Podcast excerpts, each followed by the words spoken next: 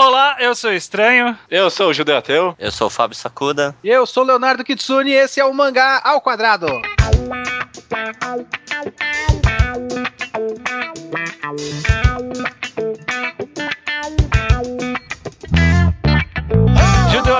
Estamos aqui novamente com Leonardo Kitsune e Fábio Sakuda, quase falei urso. novamente, estamos novamente, sim. O Fábio que não é legal. O Fábio que não é legal. A gente está aqui novamente para viver o papo de mercado editorial de mangás, o mercado editorial que a gente já falou uma vez num programa com esses mesmos convidados, pois Leonardo Kitsune trabalha na JBC sim. e Fábio Sakuda é tradutor da New Pop. Sim, correto. E a gente já falou sobre funcionamentos básicos, sobre diversos assuntos gerais do mercado editorial. E a gente quer fazer um segundo programa, dessa vez tentando desvendar, conversar um pouco melhor sobre alguns mitos que a gente ouve na internet, né? Pessoas que opinam, que expõem suas reclamações para as editoras na internet, em redes sociais e que demonstram um certo desconhecimento, talvez, não sei. Vamos descobrir agora. Nem tinha necessidade tanto assim desse episódio, mas como foi o mais popular, assim, dos que a gente tem aqui, né? Vamos, vamos fazer uma parte 2 aí. Nossa, é assim mesmo? É. Caramba. Que desnecessário. é só pelo dinheiro, é isso? então é o mangá ao quadrado na sua fase mais capitalista. Né? Ah, mas sempre foi. É judeu, meu amigo? O que, que você Ah, é, né? Tá, faz sentido. Faz sentido, faz sentido. É, a gente vai tentar trabalhar algum, algumas frases que a gente ouve por aí e que são talvez inverdades, talvez mal informados, e a gente vai tentar explicá-las aqui. Um caminho muito comum, na verdade, é sobre a, a reclamação de escolhas de títulos das editoras, das editoras brasileiras para lançamentos no Brasil, né? Uhum. Tem várias subdivisões desse tipo de reclamação. A mais geral, que eu já ouvi bastante, é o famoso que só lança no Brasil os mesmos tipos de mangá, ou só lança mangá ruim, ou só lança mangá desconhecido. eu é, já vi gente. Tá ligado fal... que essas coisas se excluem, né? Exatamente. Foi começo de conversa. Uhum. Mas ó, vamos primeiro pelos os mesmos tipos de mangás. Sobre diversidade no mercado nacional de mangás, será que a gente tem mesmo shonen demais? Será que tá faltando diversidade? A gente não tá alcançando todos os potenciais públicos? Não tem mangá para idoso, por exemplo, né? É, a gente realmente não tem salaryman mangá, né, por exemplo. É. Cadê os mangá de escritório aqui no Brasil? Cadê os mangá de culinária? É, teve... ah, tem gourmet, tem gourmet. Uhum. Né? Tem gourmet. Bom, mas é uma, é, uma, é uma boa pergunta, na verdade, porque só pensando aqui um pouco, lá nos Estados Unidos, né, os mangás começaram, até onde eu sei, né, não sei até que ponto isso é verdade ou não, mas os mangás começaram a bater os quadrinhos americanos de lá, porque conseguiu alcançar o público feminino, não é? Com shoujo e tudo mais, foi nesse gap aí que os mangás começaram a aparecer mais ali nos, nas vendas, até onde eu sei, talvez, não sei. Existe a lenda disso? Eu não conheço. É, eu também não sei. Trouxe, não. jogou essa informação aí. Joguei aí, cara, joguei aí. Tá pegando. Mas de fato, né? Lá o mangá pega sentido. um público nos quadrinhos, no caso, que os quadrinhos das comics não pegam, né? Então é, é uma questão bem válida mesmo. O que, que vocês acham? Bom, quanto à diversidade, Sakuda quer começar ou não? É, quanto à diversidade no mercado brasileiro, né? Hum. O problema é que certos nichos, né? Aqui no, no, no Brasil, não vale muito a pena lançar pela quantidade de venda, né? Porque mesmo mainstream já não vende tanto quanto vende nos Estados Unidos. Uhum. Então, imagina um, um, produto muito de nicho, né? Quanto vende aqui no Brasil. Isso é uma coisa interessante que o Sakudo falou, que é, é, um, é uma súplica que eu faço para as pessoas que comentam mangá, o mercado editorial aqui no Brasil. Pelo amor de Deus, parem de comparar com os Estados Unidos. Uhum. Que nem comparação... eu acabei de fazer, né? É mais ou menos é. por aí. Não, você tá, você teve uma abordagem um pouco diferente. Mas, por exemplo, é, eu sei que eu tô adiantando um pouco a pauta, mas as pessoas falaram: é, agora não tem mais desculpa para não lançar Jojo. Vai ter Jojo nos Estados Unidos. O tamanho do mercado é só um pouquinho diferente, gente. Os japoneses meio que olham pra gente, olham pros Estados Unidos e não olham mais pra gente. Uhum. Então eu acho que vocês podiam parar de, de, comparar as coisas, porque não faz o menor sentido. É, Mas continua. O, o, caminho mais, mais simples pra gente perceber essa diferença, quem acompanha no Twitter a editora Visa, Vertical, qualquer editora americana de mangá, você vê que mensalmente eles estão indo em um evento de quadrinhos. E eventos grandes de quadrinhos. Sim. Cadê os eventos grandes de quadrinhos do Brasil. De quadrinhos, quadrinhos é. especificamente. Agora que vai ter, vai ter a tentativa do Comic Con Experience do Brasil Comic Con. É. E, que não é bem quadrinhos, né? Mas... É que não é bem quadrinhos, exatamente. Nem lá e nem vai ser aqui, né? Então... É de entretenimento nerd. Então, e aí a gente tem que ver o que, que vai ser. Obviamente que vai ter editoras brasileiras e tal, então a gente tem que ver. Tem essa grande diferença. Inclusive é uma coisa que o JVC tá tentando fazer bastante aí. Tentando ter presença em evento que não é anime friends da vida, sabe? Sim, uhum, sim. Uhum. A gente que é, tenta que, fazer isso. Que mangá é quadrinho, desde sempre, na verdade. Pois é. Né? Uhum. E parece que as pessoas esquecem disso às vezes. Mas, ó, diversidade. Eu acho, particularmente, que hoje. Eu comecei a colecionar mangás na época que tava começando a crescer agora o, os mangás no Brasil, né? Que tava abrindo mais editoras. Quando eu comecei a comprar, New Pop tava começando. Quando que foi? 2007. Foi, é, foi, foi em 2007 certinho, olha a coincidência. De lá pra cá, hoje eu percebo na banca e. Na banca não, porque eu não vou em banca. Eu falo banca, mas não vou em Nossa, desculpa! É que aqui é fase 2, ah. é que aqui é fase 2. Ah, tá, tá certo. Vai ser tratado mais à frente isso, não... calma, calma. Eu vejo que, que existe uma diversidade muito grande, pelo menos um range de abordagens de mangás, né? A gente tem hoje Monster, 20th Century Boys, a gente tem, sei lá, Azul Mangá Sailor Moon, Mag, Berserk se lançando de novo. A gente tem muita coisa diferente entre si. Eu acho que falar que não tem diversidade hoje é, é uma besteira enorme, na verdade. Sakuda, quais foram os três últimos lançamentos da, da New Pop? Battle Royale Angels Border. Certo. Sakura Gambaru, que é a continuação de Street Fighter, né? Ok. E aí teve o, o Loveless, né? Ó, então tem um Yaoi, um shonenzão de porrada e um spin-off de um seinen, correto? É, é shonenzão é mais é, Battle Royale é mais para um seinen de sobrevivência, né? Não, eu tava falando shonenzão Era... o Sakura. Ah, o Sakura. Que é, é, é Street Fighter, é porradão, né? Aham. Uh -huh. Shonenzão porradeiro. Uhum. Os três últimos da JBC desse mês de outubro é Yu Yu Hakusho, Shonenzão, After School of the Earth, que é um slice of life moe seinen pós-apocalíptico, uhum. e o Tom Sawyer, que é um shoujo de um shoujo dramático. Que não é chato. É, isso aí é outra história. Bom, a gente não lança mangá chato pra começo de conversa. Então esse é um shoujo e ele não é chato. Bom. é, do Takashi, né? É o Shin Takahashi, exatamente. É, que é o, o cara do, do aquele Saikano. É, Saikano. É. é. Então, tipo, a gente já enumerou aí dois shonen, beleza. Então isso aí já é uma tendência. A gente sabe que, que shonen tem maior aceitação por vários públicos diferentes. Mas tem o yaoi para pro público do yaoi, tem o shoujo pro público do shoujo, tem os, o, o moe pro público do moe. Tem um monte de coisa, cara. Não tem esse, esse negócio de não ter diversidade só só pega tal coisa. Inclusive, tem uma tendência muito bizarra das pessoas que comentam, que é de várias coisas, não é de mangá e anime, mas de várias coisas. As pessoas tomam por padrão a exata última coisa que aconteceu. Uhum. Então, quando lança um After School of the Earth, nossa, mas só mangá desconhecido. Quando lança Mag, nossa, mais um shonen, só tem shonen. Ou então só tem mangá ruim. É. Porra, só tem mangá ruim é foda, né? A coisa mais subjetiva do mundo. É, não, isso que, é. Que é, ridículo, o, só tem mangá ruim é uma tradução pra não lançou o mangá que eu queria. É, exatamente é. isso. É. é. o dia que vier o Akira por alguma editora, alguém vai olhar e falar: Nossa, Akira. Nossa, que coisa velha. Pelo amor a, de Deus, hein? Akira agora? Agora, tarde demais. Ah. Tinha que ter lançado há 10 anos atrás. Eu lembro quando a gente anunciou Blue Exorcist, que teve comentário no Twitter de é, beleza, Blue é, AO, né? O pessoal fala AO no Exorcist. AO no Exorcist. Se fosse há três anos, eu acho que ia dar certo. Hoje nem tanto. É, se fosse três anos, vocês iam lançar dois volumes e esperar o Japão é, lançar mais. Exatamente, tem isso. Além disso, é, tá muito longe de ser um fracasso o Blue Exorcist. É, ah. mas eu vou ter que fazer o papel do advogado do diabo aqui e puxar um tema que é cabeludo do mercado editorial, que é o famoso shoujo. Uhum. O shoujo não vende, diz a máxima da internet. Shoujo não vende. É exatamente essa frase que, que a gente ouve sempre que alguém pergunta, mano, vai lançar shoujo? Não é a gente de editora que responde. Quem responde são as outras pessoas falando que shoujo não vem. Primeiro, eu acho que é muito subjetivo, né? Isso daí de o shoujo não vende, né? O shoujo não é uma entidade que abrange todos os mangás igual, igualmente e todos eles não vendem. Né? Não, é, não é um vendedor assim, né? Ah, esse é. jogo aí não vende muito, não. É.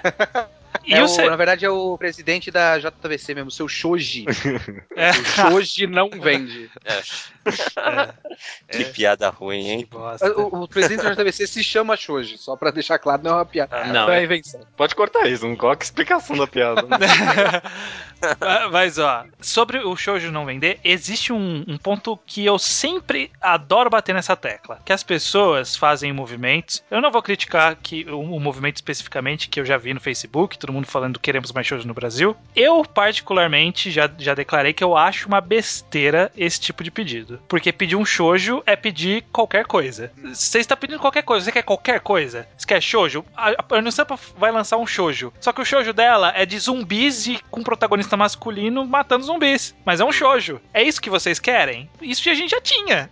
a gente já tinha High School of é. the Dead, a gente já tinha é, outros mangás de zumbis aí. É, é, muito subjetivo pedir eu quero shoujo. É, é, é, vago no Japão e é vago no Brasil. Eu sempre acho engraçado quando as pessoas falam que, que falta shoujo, quando a gente tá vivendo num tempo onde tinha uma diferenciação entre o Kinder Ovo pra menino e o Kinder Ovo pra menina e deu um rebuliço do caralho porque está segregando. Aí vem um grupo de pessoas e fala: Nós queremos um mangá que um grupo de japoneses no escritório decidiu que é pra mulher. Eu é. acho engraçado isso, mas isso é uma coisa minha.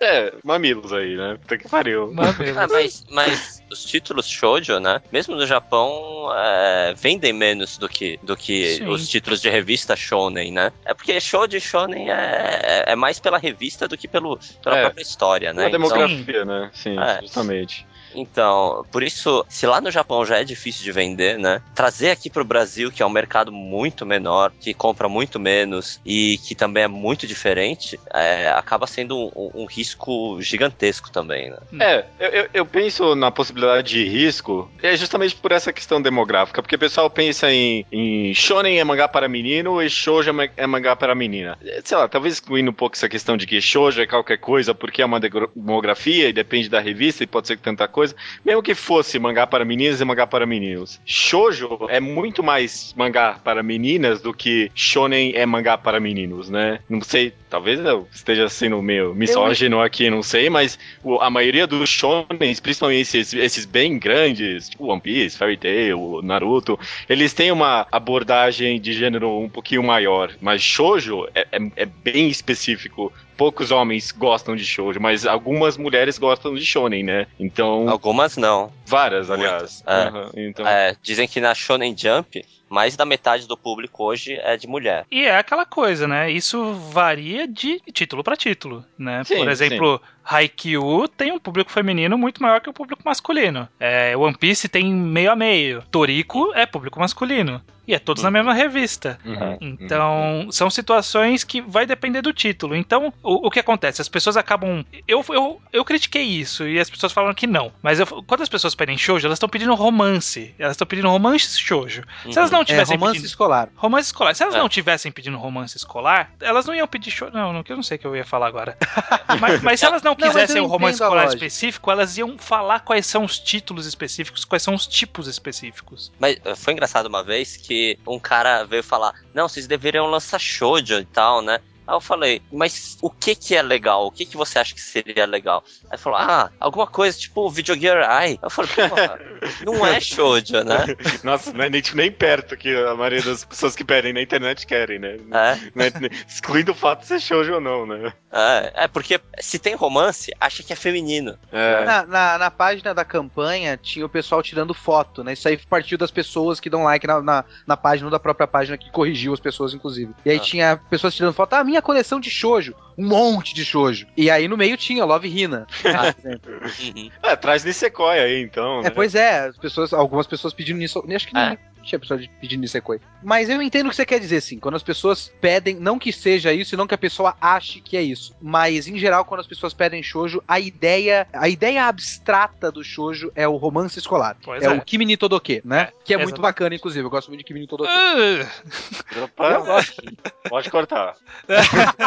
Deixa o negócio aí, eu gosto. Eu gosto da, é. da menina. Tem umas caras engraçadinhas. Mas, só complementando, eu, acho, eu acho que pedir shoujo, especificamente shoujo, é estar está perpetuando uma desinformação. É, está falando de alguma coisa que é tão abstrata e que depende de tantos fatores que para mim não faz sentido se pedir shoujo, sabe? Eu quero shoujo. Você tem que pedir títulos específicos. Você acha que, sei lá, Loveless vai vender? Que nem é shoujo, eu acho. E a Oi shoujo, é, talvez. Eu acho que, é, ele tá, o, o, Loveless, se eu não me engano, ele não, não foi publicado numa revista específica de, de Boys Love, né? Uhum. Uh, eu acho que ele foi, foi numa revista de shoujo, né? Não, não lembro direito, mas porque é. ele não é tão pesado assim. Né? É, ju e justamente por isso que é mais fácil falar o que você quer de fato, né? Do uhum. que se prender a esses conceitos vagos, né? Exatamente. Por exemplo, eu quero que no futuro, quando tiver mais volumes, Orange saia no Brasil. Mas eu não quero shoujos, eu quero Orange, que uhum. é um uhum. mangá de romance bonitinho e que eu acho bom. E não uhum. qualquer coisa, traz qualquer coisa. Aí traz ah. qualquer ah. coisa e não vende e fica com essa impressão de que não vende nada.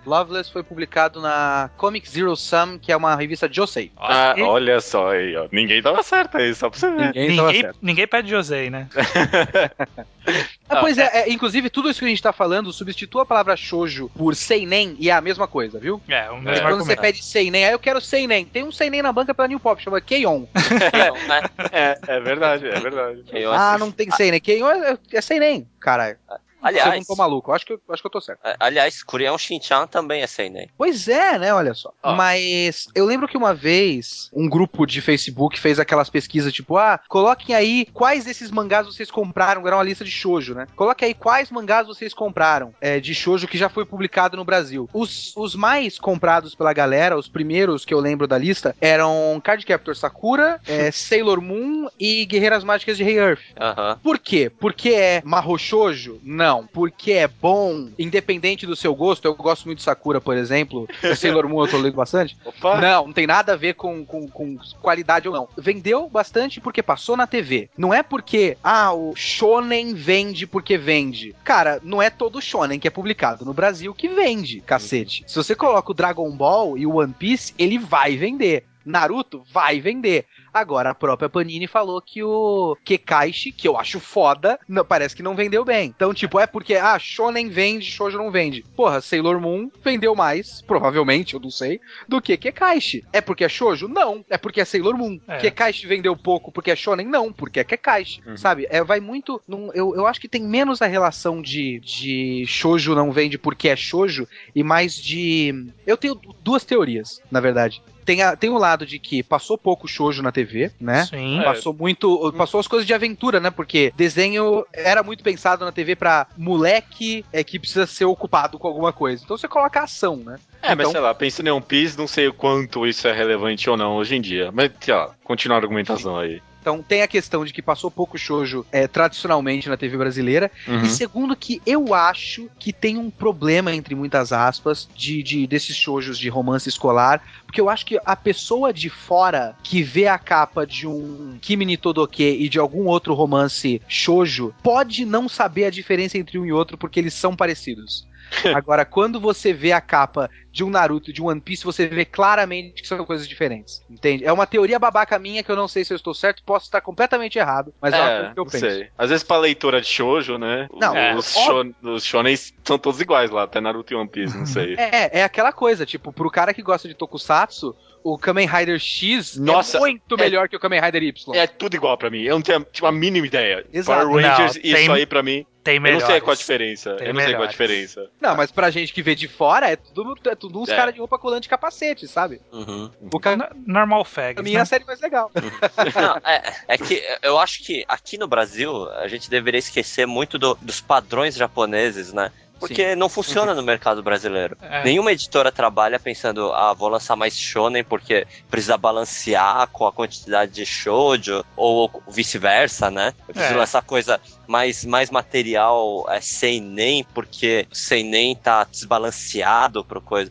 Não, tem, que, tem que lançar o que vende. Né? É, Ainda mais é. no mercado igual do brasileiro, que o mercado do Brasil, se vender bem, já tá ótimo, não importa o que, que é. Você pode trazer, tipo, o mangá do cachorrinho que faz xixi no poste lá. de, é, e de repente o negócio vende pra caramba só no Brasil. Uhum. Mas, é difícil é o pensar. O que guarda as estrelas. Ele faz xixi no poste, gente. Comprem. É. Aí, ó. É. Não, não compra não, que eu não traduzi. Ah, só então, falando de, de shoujo, posso só aproveitar o pegado do shoujo rapidinho? É, tô, isso de que quem vende show, o que, que vendeu de shoujo é Sailor Moon, Guerreiras Mágicas, Sakura, eu tô esperando até hoje sair o mangá de Corrector Yue, que era uma, uma porcaria. Existe, deve existe. ter, deve ter. Mas eu tô esperando o mangá de Super Pig. Quando que sai, será? Caralho. Super Pig não teve, teve? Eu acho que teve, não teve. Teve aqui, não, ó, mano. três volumes, tá aqui. E foi Sério? antes do, do, do, anime. Ah, não, foi junto, foi, foi simultâneo. O de Caralho, Corrector Yui é, é, até bom o mangá, porque é do próprio Kiyasamiya, não é? É, já tá pedindo informação demais. E é cinco volumes, sim, tá falando Kiyasamiya e Keiko Okamoto. Quem é que Eu conheço esse nome, hein? Quem é Keiko Okamoto? Keiko Okamoto? É, é. Pode eu ser qualquer pessoa, né? Puxei, ela puxei. é uma cantora, aparentemente. ela, ah. ela é uma sprint canoer, ela é uma canoísta do Japão. Nossa. What? Ela, inclusive, foi eliminada na semifinal das Olimpíadas não, de 64. Eu acho que não é a mesma pessoa, cara. É. Vou chutar aqui que não é a mesma pessoa. É porque Keiko Okamoto é tipo é, Maria da Silva lá. Mas, ó, ó Super ó, Big, três edições, eu, eu preciso achar essa merda e indicar agora pra JVC, porque isso é muito legal, mano. Puta que pariu. Isso vai vender, hein? Vai vender. Vai, vai é. voar na banca. Fala aí, Judeu. Só pra terminar esse papo aí de shoujo, não tão unilateralmente assim, um dado que eu trouxe aqui, não sei qual a relevância desse dado não, mas... É um D20, né? É, no, no My Anime List, que é mais ou menos um dado mais próximo aqui, ocidentalmente pensando, os top 20 mangás dos 20 mais populares mesmo, é, populares, né? Não de pessoas que leram, não de nota, né? Cinco dos 20 mais populares são shoujos. Então, não sei, só, só Quais? Ah, sei lá. Não sei nem ah. se é shoujo, na verdade. Quais nomes que você tá vendo? Ó, Porra. É, é aquele Made Sama. Cara pela metade. Ah, tá. Da Panini. Hã? O cara transudado pela metade aí também. Tá, calma. Made Sama, Ouran, é, aquele Butler é, preto lá, sei lá qual é o nome dessa. Não, Butler, Butler é preto. é, é Shonen. Esse é, é Shonen. Olha ah, aí, olha aí. Pede esse shoujo aí, gente. Vampire Knight e Fruit Basket. Todos esses já publicados no Brasil, inclusive. Ah, não, tudo bem, só... Exato. Faz sucesso, lança, simples assim. É, mas é, é, isso aí, gente. Ah, por, por que, que não estão trazendo shoujo? Eu vi uns pedidos do, da campanha, daqueles pedidos, acho que um deles era, é, que é o Kaibutsu, Tonari no Kaibutsu Kun. Esse é um pedido que eu acho que faz total sentido. Ele tem 13 volumes, o mangá fechado, acabou, completo, tem final. Agora, tem aquele Aoharu Ride, que tem anime agora. Ele tá com 9 volumes no Japão. Uhum. É, uma, é, um, é um tiro no escuro muito grande você publicar um mangá que tem 9 volumes apenas, cara. Uhum. Você não sabe pra onde vai. Vai acabar com 10 ou vai acabar com 48? Não sei. É, e, e, ele tem uma cara de que vai continuar por causa do sucesso, né? Pois é, tem um anime agora. É. Ou então o Chihaya Furu. Porra, ah, eu adorei tem 40 o anime. volumes, sei lá. Não, ele é, um, ele é um, um mangá de um jogo de cartas de poesia de kanji e ele tá com 22, 23 volumes, cara. E é, um, é complicadíssimo se trazer um mangá desse. Então, uhum. não pense em shoujo, pense em título. Trouxe é. Sailor Moon, por quê? Porque é Sailor Moon. Trouxe é. o Kimi no Todoke, por quê? Porque é Kimi no Todoke. Uhum. Entendeu? Ó, mas uhum. eu, eu entendo quando a pessoa, não a pessoa que pede o shoujo,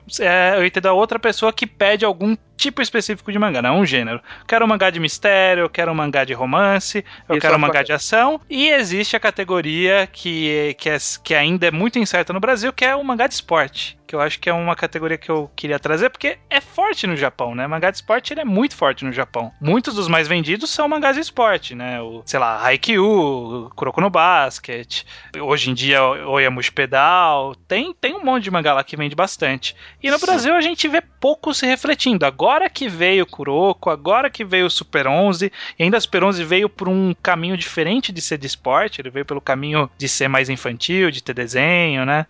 Será é. que Slam Dunk matou o esporte, o mangá de esporte aqui no Brasil? ah, pergunta boa essa. Tamanho é uma manchete. Manchete. Manchete. Slam Dunk não vendeu nada. Não, mas eu ouvi falar que Slam Dunk não vendeu bem. Não vendeu, não vendeu bem. É, então, justamente, será que foi aí que o pessoal começou a parar de investir em mangá de esporte? Não, a, então, até onde eu sei, não vendeu bem, né? Porque eu não tenho dado, dado real, não tenho dados, dados da, da Conrad, né? Da editora em si. Uhum. Mas a, até onde eu sei, não foi uma venda muito boa, né? É, e é. também desencorajou, né, a, a arriscar, uhum. porque era é o mangá de esporte mais vendido do Japão, né? É. Uhum. uhum. Se o mais vendido do Japão não vendeu aqui, né? É. Complicado. É, então tem é, o Super Campeões também, que tem vários problemas de, de licença, né? Ah, tem esse problema dos mangás de eu acho que Super Campeões viesse também não ia vender muito, viu? Não, mas Super Campeões, mesmo, mesmo se vendesse, né? É difícil de trazer. É, então, sim. É. Supondo que fossem trazer, eu acho que a galera ia comprar, ia ver o, a arte do autor, ia falar, ih, caralho. ia, ia, ia desistir. Tem essa sensação também, viu? Mas é chute, isso é tudo especulação. É, não, é né? especulação. É chute, é, é de futebol, de chute. Ah, é, é o chute do, do tigre, como que era? Chute do dragão! Mas não, mas ó, ó, eu acho que a, a arte até que não é tão, tão impeditiva assim, porque o público que iria é, ler Acho nem, que é o que se importa, é, se importa pouco é. com, com a arte. Desde que ele esteja entendendo a história, ele até que ia achar legal a arte, né? Eu acho, né? É uma suposição minha, né? Que o Super Campeões poderia até vender. Mas o problema é que o contrato dele é muito difícil de fazer. E tem outro, eu acho que mangá, eu, eu queria que vocês me lembrem, se vocês pudessem me lembrar, mangá bacana de esporte, o esporte ser relevante aqui no Brasil, tipo, publicar mangá de beisebol aqui no Brasil, eu acho meio babaca. É, ó, é, mas mangá bacana, bom, de esporte relevante para o brasileiro que não seja gigante. É difícil. É, Ó, tem um, tem um de futebol, inclusive fica a dica pra você levar pro Cassius, hein? Por favor, me dê dicas, eu, tô, eu realmente tô aqui ouvindo. Miraí no futebol. Mirai no futebol. Mirai no futebol. futebol do Ou é futuro. é Miraí no tipo de, de português? Ou Miraí, Miraí no, no, futebol. Mirai no futebol. Um volume mangá de futebol. Bom, é sobre um cara que viaja no tempos do Japão atual, que ele é, tenta ser um esportista, mas não tem muito sucesso, mas ele vai pro passado e no passado ele é bom o suficiente. E... eu sou uma bosta hoje, quando o futebol nem tinha regra, é, eu acho que eu. Então, às vezes. E ó, jogar aqui a minha recomendação, já tem muitos podcasts que eu tô bolando essa ideia de um mangá de peteca estilo Kuroko no Basket, com os poderes bem exageradões. Eu tenho um roteiro aqui, alguém aí ah, que manja desenhar. Eu achei que você ia sugerir pra licenciar. Não, com relevância nacional, peteca aí, tem um negócio. Fica ideia aí, fica ideia. Depois alguém vem conversar comigo. Tem de badminton. Tem, tem. Tem. O, nada supera a ideia do urso de fazer um mangá de esporte que na verdade é você pegar o capô de um Fusca, virar o contrário e descer uma ladeira. mangá do capô de Fusca. Ia ser foda, cara. E, e seria, teria um, um trocadilho, né? Capô de Fusca. Porra, man, o nome tem que ser capô de Fusca. Mas enfim, próximo assunto, vamos né, lá, gente? Vamos é, avançar, vamos avançar. Ó, um, um outro ponto que eu acho que é importante a gente ressaltar rapidinho de passagem, é, a gente falou das pessoas reclamando, né, do título, que querendo fazer movimentações pro título vir, não vir, não sei o quê. Até que ponto mobilização de internet influencia alguma coisa na escolha de título? Eu posso dizer que, pelo menos dentro da, da New Pop, o Loveless veio por causa de movimentação de público, uhum. o Retalha também foi por causa de público. Mas foi uma movimentação significativa. Foi, foi. Teve bastante gente pedindo e por isso a gente deu uma pesquisada, né? É, não é tipo, o pessoal se mobilizou, a gente, ah, então vamos lá. É, né? isso é importante salientar. Não, a gente tá pedindo, por que, que vocês não trouxeram? Calma, é. cara. Uhum. O pessoal pede, a gente analisa e vê, ó, ah, até que os caras não estão falando besteira, não, né? Vale a pena. Vamos trazer. Uhum. Mas não é tipo, ah, traz Jojo, Jojo vai vender. É, é muito difícil dizer que Jojo vai vender. Nem os Estados Unidos conseguiu lançar direito, né? Eles tiveram que fazer toda uma negociata lá para lançar tudo separado para caso dê algum problema eles poderem abortar, né? É. Ah, inclusive é interessante você pegar na publicação do Jojo americano. Vocês já viram a capa do Jojo americano? Uhum. Primeiro o mangá não tá Jojo Bizarre Adventure, é Phantom Blood. É. Ah. Jojo Bizarre Adventure é, um, é uma nota de rodapé na cara. é. Mas, mas então a movimentação do pessoal tem alguma relevância, não é tipo Planet Mangá, sugestão anotada, né? Tipo... Não, tem, claro que tem. Lógico que a, a, gente tem, por exemplo, uma planilha. O, tem um cara lá no JVC que organiza isso. Estava dando uma olhada outro dia. A gente tem uma planilha com todos os pedidos dos fãs. Pedido que, tipo, hum. a pessoa que de fato mandou mensagem pra gente é, falando: oh, vocês podiam lançar tal mangá. A gente tem um ranking de pedidos. Assim. Caraca, olha só. A gente tem, tem, tem tudo isso aí. A gente fica de olho. Tipo, ó, isso aqui. É, quando tem reunião de sugestão de título pra gente fazer pedido pro Japão, a gente pega essa lista e fala: ó, oh, esse aqui tá na lista do pessoal, hein? Quer dizer, está é, tá sendo considerado. Mas tem que pensar também que não é apenas com pedido de público. Por exemplo, é, a gente não, não, não trouxe After School of the Earth porque teve uma grande movimentação de público. É porque a gente acha que o mangá é bacana e dá para trabalhar, entendeu? Uhum. Então, não trazemos apenas por movimentação e não desconsideramos pedidos. É. Uhum. Mas também o pedido do, dos fãs é impossível que seja ordem porque não é tão simples assim. Não que a gente dane-se, mas não é simples trazer. As pessoas, por exemplo, tal pedido do Jojo, Não é só, ah, as pessoas pediram, vamos atrás. É, é bastante complicado, então não tem como dizer que, é, que as coisas são diretamente proporcionais. É, inclusive é, é, é o gancho pro caminho da argumentação que muita gente vem falando: olha, tem que lançar o mangá X porque esse é garantia que vai vender. Aí você vai ver que mangá é esse: é Hajime no Ippo, Gintama, Jojo, é, GTO, já vi bastante gente pedindo, que são mangás Nossa. que por um motivo ou outro são, não vou dizer impossível, porque no futuro nada se sabe, mas que são no mínimo muito difíceis, né, de, é. de ser publicado no Brasil. Tem muita gente que me pergunta, exatamente por eu ser fã, né, do mangá, se existe a possibilidade de qualquer editora, não precisa ser a New Pop, mas qualquer editora de lançar Kraus e Worst, ah, né? É Pô, eu, eu mas... curto pra caramba, mas eu sei que não dá.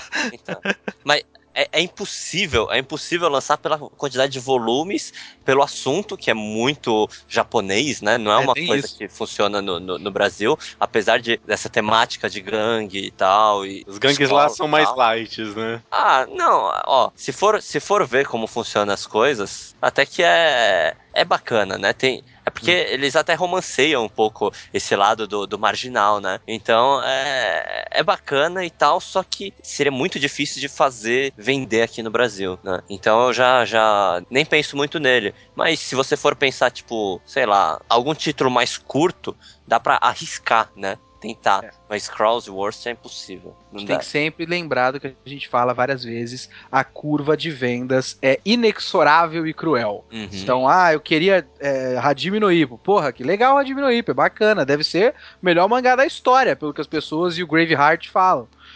Mas, mas é sempre e tantos volumes já, é. né, cara? No, no, volume, no volume 100 vocês vão estar tá pagando para lançar 10 ah, edições. A gente, a gente, já tá dando a bunda para lançar, provavelmente. Uhum. Então tem, tem uma série de coisas. A gente até gostaria, é claro, mas não dá. Certas coisas não dá. Entre essas coisas, como tá na lista aí, né? Na nossa pauta, não sei por que, que mangá X não vem pro Brasil. Às vezes existe tentativa que foi rechaçada. Hum. Às vezes a editora foi atrás e a editora japonesa falou: ah, não, agora não. Tem, às vezes tem, tem uns mangás que às vezes a gente vai atrás e os caras falam: não tem licenciamento para a América Latina por enquanto. É. Sabe? Ah. Coisas, uhum. Às vezes é assim. Que às vezes é. tem todo sentido lançar naquela hora e não dá e a gente nunca vai ficar sabendo mesmo, né? Então... Puta, é, então, é dá muita raiva quando uma coisa faz todo sentido lançar num certo momento a editora japonesa fala: não, por enquanto não. Se, eh, se, você quer esse mangá, pega esse outro que é bem parecido, né? Ah, acontece bastante. Né? Não, esse não, cara. Eu quero aquele lá. Uhum. É. É. Então a conclusão é: pode pedir Jojo, pode pedir Gintama, Hajime no mas você sabe que não vai sair. Ou se for Sim. sair, vai dar muito, vai demorar muito, vai precisar mudar totalmente o mercado nacional. E ah. eu imagino que eu não vou estar vivo para ver isso. Ah, eu lembrei, eu lembrei de um pedido que muita gente faz também, que é para pegar o, o, os espólios da Conrad e publicar a continuação, né? Ah. Teve muita gente que perguntou, falou, né? É, a New Pop tem muito perfil para lançar, para terminar de lançar o Náutica, né? Qual? Náutica. Ah, tá. É. Ah, sim, sim. sim. Então, é, eles falam, né, que, que seria legal de, de, de, a gente lançar. E eu mesmo, eu gosto pra caramba. Eu tenho um uhum. mangá aqui, né, em japonês. Só que não, não é uma. Deu não é uma pause no videogame, né? Deu pra, é. para aí a publicação ainda, que vamos dar conta, cara, aqui. Então, por mais, mesmo que tenha o interesse da editora, tenha o interesse do público e tal, existe um contrato que tá feito com a Conrad, né? E que não dá pra gente quebrar. Então, a, a não ser que a Conrad desfaça o contrato, ou o contrato expire, ou alguma coisa assim aconteça, a gente também não pode nem correr atrás, e, e nem é ético a gente correr atrás, né? Porque é um material que, que tá no, no, na aba deles, né? Então a gente tem que esperar eles tomarem uma atitude, né? Eu lembro. Claramente da editora Conde falando que eles iam lançar os últimos volumes. Eu corri comprar no Mercado Livre os primeiros, porque eu falei, agora eu vou ter essa coleção completa. Passou-se um ano Se fode aí, e eles falaram que não iam lançar mais, eu vendi isso dessa porcaria. e comprei a versão americana, que é um encadernado bonitão, gigantesco. É, gigantesco é, não, é tudo igual, porque o, o Miyazaki é, ele obriga é porque, todo, é porque cada volume é grossão. É que o volume é grosso. A altura é o mesmo, mas ele é que ele é grosso. Hum, tá. É que tem, tem antecedente, porque a JBC fez isso com o, com o Evangelion, né? É. Então ah. as pessoas. Eu não sei como é que foi, não faço ideia, porque isso é antes de mim, inclusive. Antes uhum. de mim é legal, foi 1982. Foi é, antes de eu entrar na JBC, eu não faço ideia de como foi o contrato disso. É, mas eu sei que não é super simples. É, é, o Dragon Ball não é exatamente a mesma coisa, né? Porque o Dragon Ball é outra edição, né? Não, mas ainda assim, é, da mesma forma que se a JBC tá lançando. Agora não, não, não me vem nenhum nome de mangá da JBC não, na cabeça. vamos, vamos mas, por, exemplo, por, exemplo, o pessoal queria autor... que o Vagabond. Algumas pessoas falaram. O ah. Vagabond de Nova Sampa, eles queriam que fosse naquela. que tivesse a opção meio tanco, por exemplo. Sério? Teria que ser um outro contrato. Eu não sei como é que, não sei como os caras iam fazer. E aí vai do plano da editora, né? É. Então, não é a mesma coisa. É que algumas coisas expirou o contrato e dá para pegar, né? E a Conrad já não tem interesse, né? Então não, não vai correr mais atrás, então dá para pegar. Mas não é ético, por exemplo, sei lá, a gente correr atrás de, de algum material de, de algum autor que tá com a, com a JBC ou com a Panini e que você sabe que algum dia eles vão querer publicar, né? Cara, foda-se a ética. Não tem essa não. é. ah, né? Eu trabalho aqui com doce, eu vejo doce de algum lugar que parece interessante, eu vou tentar copiar. Não tem essa não. é. Tá bom, né? Não é. tem. A Mas, diferença ó, continu... é que quantas docerias tem em São Paulo e tem cinco editoras de mangá no país inteiro. Mano, é, é verdade. É fazer, vende mais, fazer inimigo vende, do vizinho. É, vende mais doce do que mangá no, no Brasil. Ah, mas isso é certeza. Eu compro mais doce que mangá. Ponto. Não, em, Continua... não só em quantidade, como em dinheiro também. Ah, não, é. muito, certeza. Ó, aproveitando então essa aba do relançamento de Evangelion que teve, teve relançamento e continuação, né? É, hum. Outra coisa que se pede muito, e não é pouco, né, nas, nas redes sociais, quando tem um lançamento de algum título específico, além de se pedir o lançamento de Hajime no Ippo, de GTO, Jojo, Gintama e tudo mais, também pede-se para relançar coisas, né? Por favor, Sim. relança Yu, Yu Hakusho, finalmente saiu. É, relança Sakura demorou também.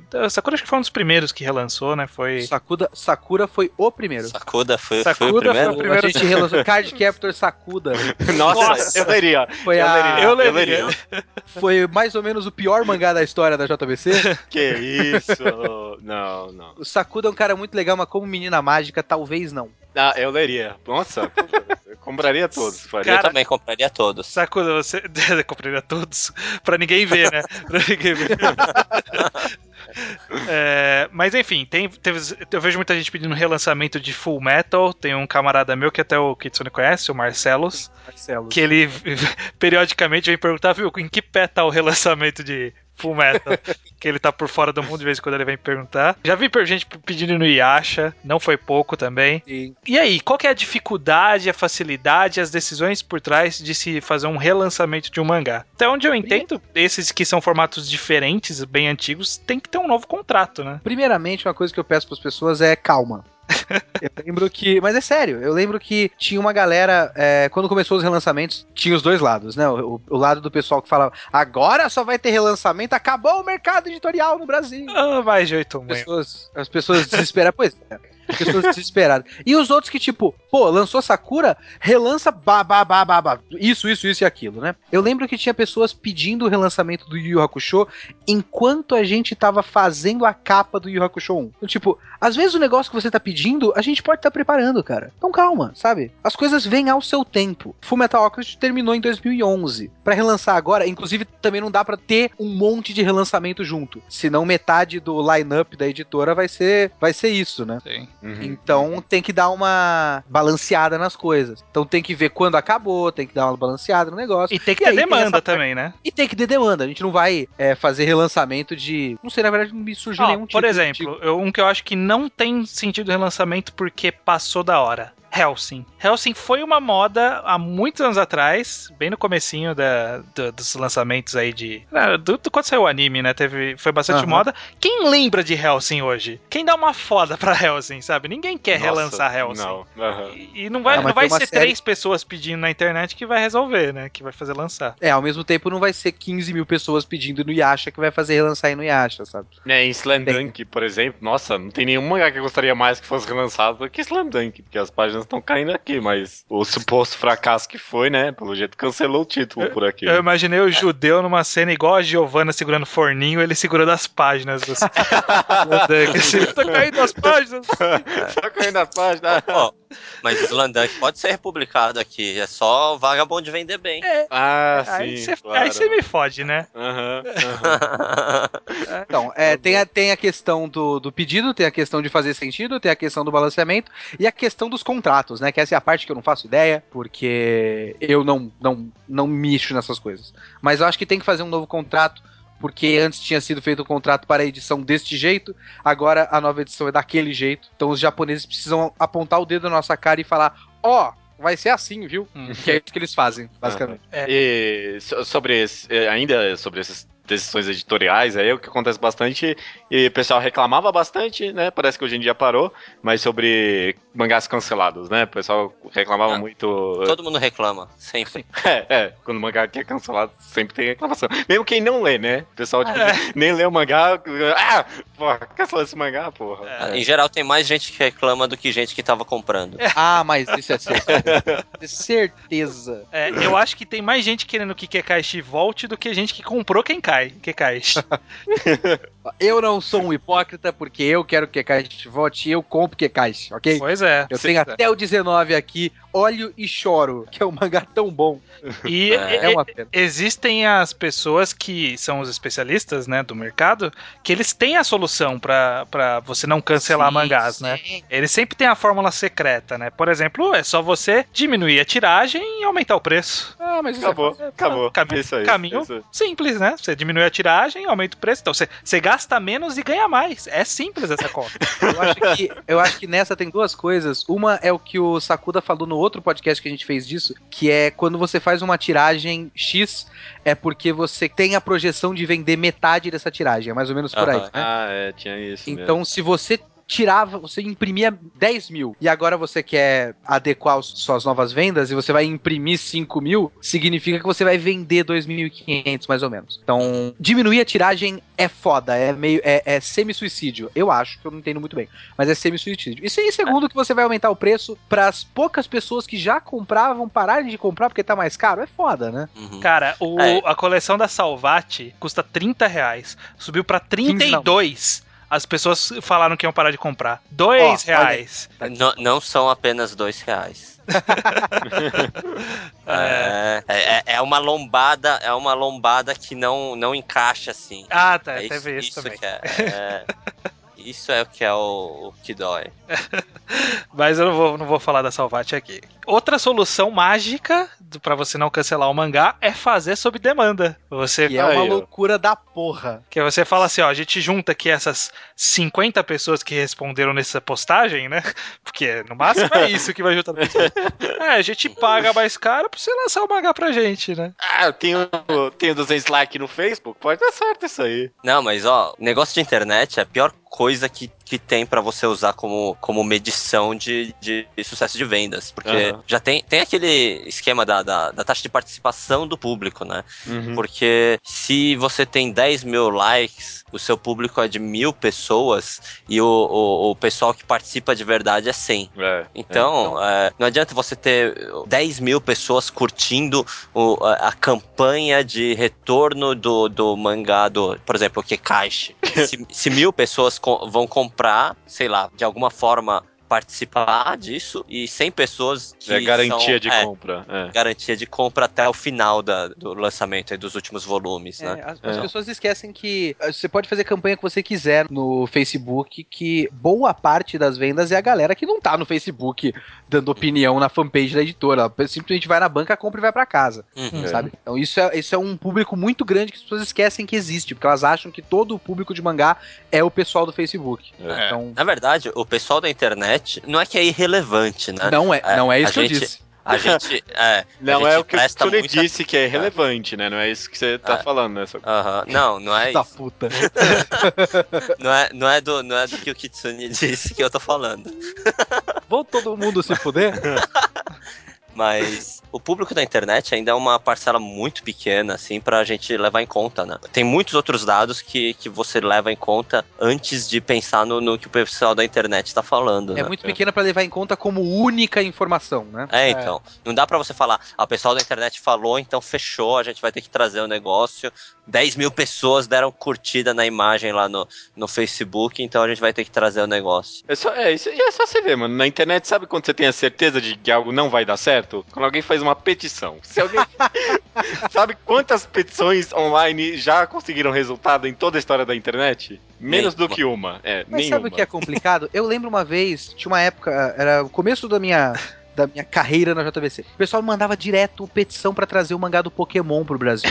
Olha, deu certo. Traz o mangá do Pokémon, traz é, o mangá deu certo, porque foi por causa da petição mesmo, né? É isso que eu ia falar, cara. O mangá do, do Pokémon veio pela Panini, que da hora. Eu preciso comprar, inclusive, que eu esqueci de comprar. Que da hora que veio o mangá não foi pela petição. É. É o que eles querem que você pense, talvez. Não, é sério, não foi. é, é, tipo, a petição é um sinal, apenas um. É um ótimo sinal. Lógico que é tipo, olha, tem pessoas se movimentando ativamente para isso, mas não dá para contar apenas com o público de petição. É. é um sinal, não o sinal. Com, com os primeiros contatos que eu tive com o público de comprar mangá, né, foi quando eu entrei nas comunidades da Panini e da JBC no Orkut, que foi a pior decisão decisão que eu tomei na minha vida. e o primeiro contato que eu tive foi de, com uma petição que já tinha uma caralhada, sei lá, mais de 10 mil assinaturas para trazer Pandora Hearts pro Brasil. Veja só como funcionou. Nossa, faz tempo. Veja só como ah, funcionou. Inclusive, Caramba. ó, 10 mil. Significa que todas as 10 mil vão comprar o mangá? Porque se for, é bacana, hein? É, se é, for. Não. Ah, não foi, foi, muito bom, realmente, esse, esse pedido. Pandora Hearts veio pro Brasil e foi um sucesso desde então. É... Veio? Chegou a vir pro Brasil? Não, não. um sacuda, caralho. Porra, o cara é o especialista ah, tá. em mercado que a gente traz. Não, não, eu fiquei pensando, porra, quando? Vamos lá, a gente tem também pessoas, a gente, já que a gente citou os especialistas de mercado editorial, a gente tem os especialistas de fato que fa falam a, ah, com convicção dados baseados em porra nenhuma. Uhum, Sim. Uhum. Por exemplo, o, o, da, o famoso dado que eu queria discutir, eu não sei se está certo ou não, justamente para isso que a gente tá aqui. O dado que diz o mangá só vende para adolescente, para criança e adolescente. Esse é o público de mangá. Então tem que vender para essa galera. É verdade você isso? Tem, você tem alguma informação sobre isso, Sakudo? Porque eu não faço ideia. Porque a gente não tem. Eu, assim, como compras pela internet, compras uma banca de jornal, a pessoa não precisa mandar uma carta pra gente avisando que comprou, dizendo a idade, a gente não tem como saber quais são as pessoas que compram. A gente só tem como saber a quantidade bruta, né? É por isso que editora japonesa faz questionário, né? É. Porque não dá para saber quem compra com questionário, eles ficam sabendo quem compra, né?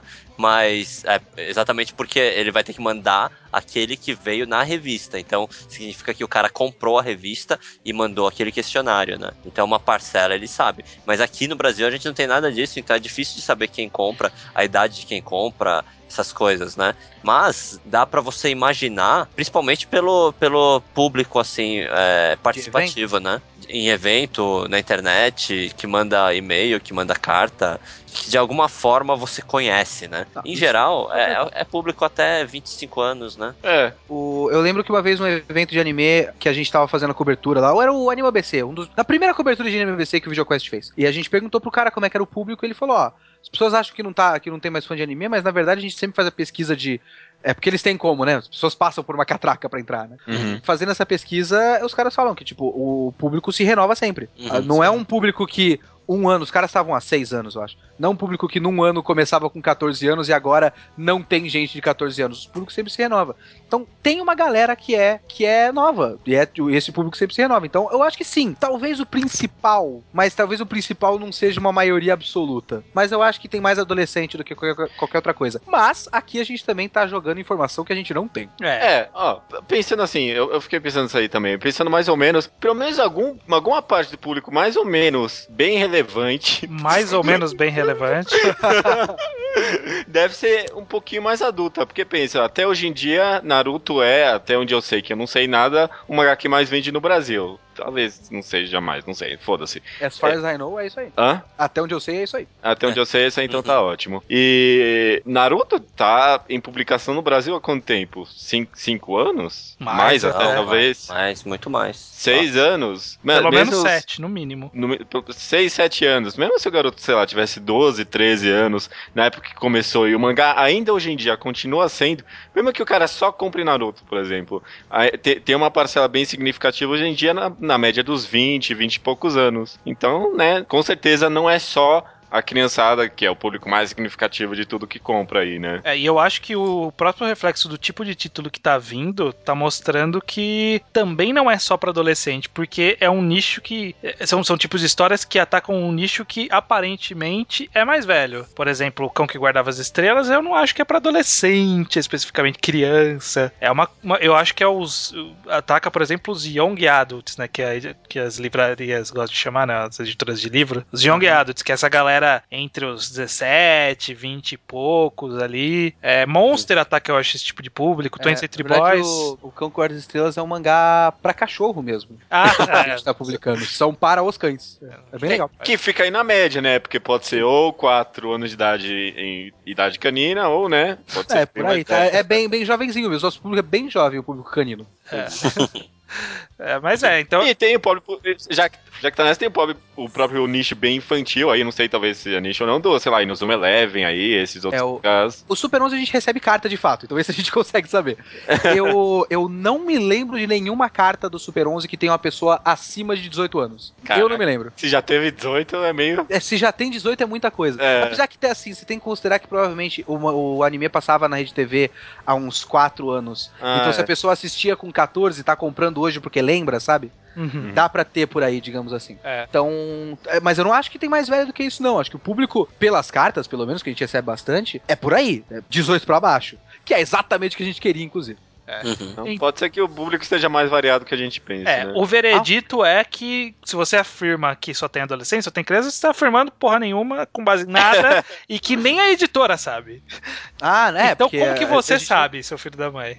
Pois é, pois é. Uhum. ok, ok. A gente pode ver o analytics da, da fanpage, mas também não pode, pode querer nada. fazer porra nenhuma. Quem sabe? Estatisticamente sabe. funciona muito bem isso daí mesmo. É, ou Vamos lá, outro, outro tipo de informação baseada em nada, que é o que as editoras só se preocupam com o eixo Rio-São Paulo, porque eles, eles escolhem fazer a, o negócio da fase 2, porque para eles é mais interessante, só vender para essas pessoas e depois eles mandam o resto pro resto do Brasil. É, pode estar certo isso aí. Nem não, mesmo, né? Tá errado. Tá completamente errado.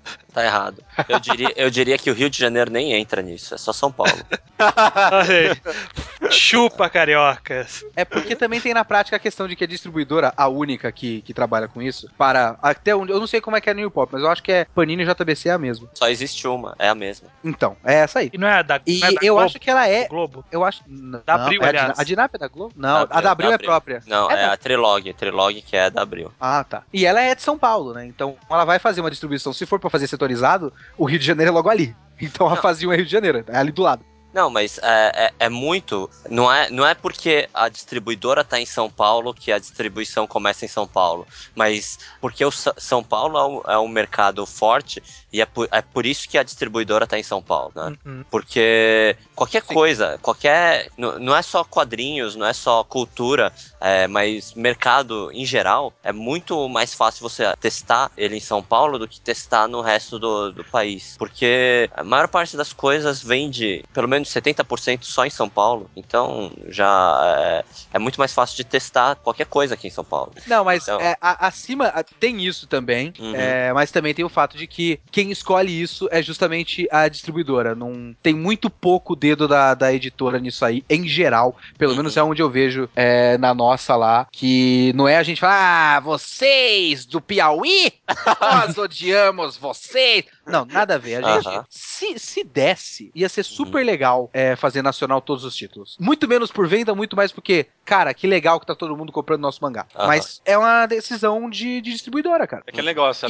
Até, até odeia o pessoal do Piauí, né? Mas não tem, tem nada a ver com nada. Ó, pessoal do Piauí, eu não conheço vocês, eu sou indiferente, ok? É. Ó, só não, um é... dado que, é, que ah. diz muito sobre isso: o estado de São Paulo tem 20% da população do Brasil. Ah, e a cidade de São. Não é, não é nem o estado de São Paulo, est... a cidade é. de São Paulo é, é responsável por 70% do, do mercado editorial, de tudo que é impresso no, no Brasil. Tem muita uhum. banca aqui em São Paulo mesmo. Porra, na é. eu, eu, não entendo como que funciona o esquema de banca da Paulista. Eu, como um turista na capital, eu, eu, eu falo assim, caralho, mas tem uma banca aqui, e tem uma banca a 20 metros, e tem uma banca mais tem... 20 metros. Tem banca pra caralho, né, como cara? Que, assim, como que elas sobrevivem ali? Eu acho que é a demanda dos prédios, assim. É, deve ser. É os prédios exatamente na frente. É, o cara ele sai e compra, vou comprar essa aqui, que essa aqui é mais perto do que aquela ali a 20 metros.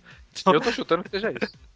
Não entendo como que elas funcionam, mas existe e deve vender, né? Porque não tá lá à toa. Aliás, tem algumas dessas bancas que uma banca daqui, daqui e a outra lá de 20 metros é do mesmo dono. Ai, que filho da. Ah, é, tem muito disso também, é verdade. É porque Tá pra, pro público que tá na Paulista, não importa, né? Eles estão andando lá e, e entram em qualquer banca, né? E tem público suficiente para vender em, em, todas as bancas, né? É, então, na verdade, a, a, grande decisão de que vai vender pro eixo Rio São Paulo, na verdade, o eixo São Paulo, é porque a demanda aqui é maior, vende-se mais aqui, por isso que vende aqui primeiro. E, é. e, e, mesmo que vendesse mais no resto, isso ia, quem ia ter que decidir isso ia ser a distribuidora e não a editora, né? A distribuidora tem que falar, olha, realmente vale mais a pena entregar em, no Piauí do que nos outros do, do, que só em São Paulo. É, é, eles que vão ter que decidir isso. É, a distribuidora que chega pro, pro, pra editora e fala: Mas você tá maluco? É. é. Dá pra parar com essa porra? A gente vai distribuir onde a gente quer. Poxa, mas o pessoal do Piauí é tão legal. E, é, a gente adianta. tem que falar: Pessoal do Piauí, nós gostamos muito de vocês. É. Assinado Leonardo Kitsune. Mas, ah, cara, tomara que algum piauense mande e-mail pra gente. Puta. e puto, né? Como vocês estão tirando sarro com o Piauí? É.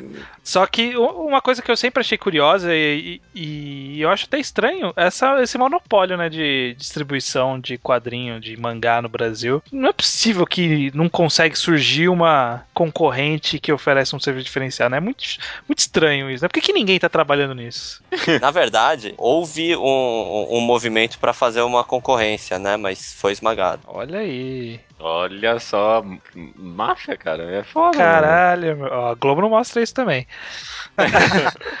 É, beleza, eu acho que a gente pode avançar para a última grande categoria do que a gente quer abordar aqui, porque o programa já tá meio longuinho, que é o seguinte: sobre o mangá como um produto, né? O que as pessoas veem o produto acabado, o mangá, e elas têm muitas opiniões formadas sobre ele. A primeira delas é que o mangá no Brasil é caro. Eles pegam como padrão algum qualquer coisa por base em qualquer coisa, fala: olha, é, a Salvat está lançando 100 páginas coloridas com capa dura por 30 reais, então, por, com um décimo do valor, eu consigo lançar um mangá X. É isso, é a conta que as pessoas fazem. Onde as pessoas estão errando nesse tipo de análise? Eu acho que a conta que o pessoal mais faz é: ai, que saudade dos tempos que era R$2,90. É.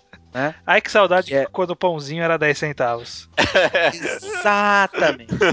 Na minha época, com uma moeda, comprava um quilo de doce. Meu amigo, na minha época, eu vendia um passe de ônibus, ele dava um real. Com um real, eu comprava um saco de salgadinho fofura e uma lata de refrigerante convenção. E esse era meu almoço. Era o fofura churrasco? Eu pegava o fofura cebola. Não, ah. muito bem, cebola. Quem comprava o, o churrasco?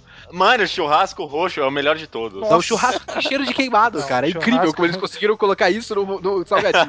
cara, cebola, mano, puta que pariu. Nossa, cebola, cebola era, era o melhor, cara. Era, ah, era melhor, aquele, cara. aquele pozinho lá que eu tenho certeza que é alguma coisa que pode dar câncer.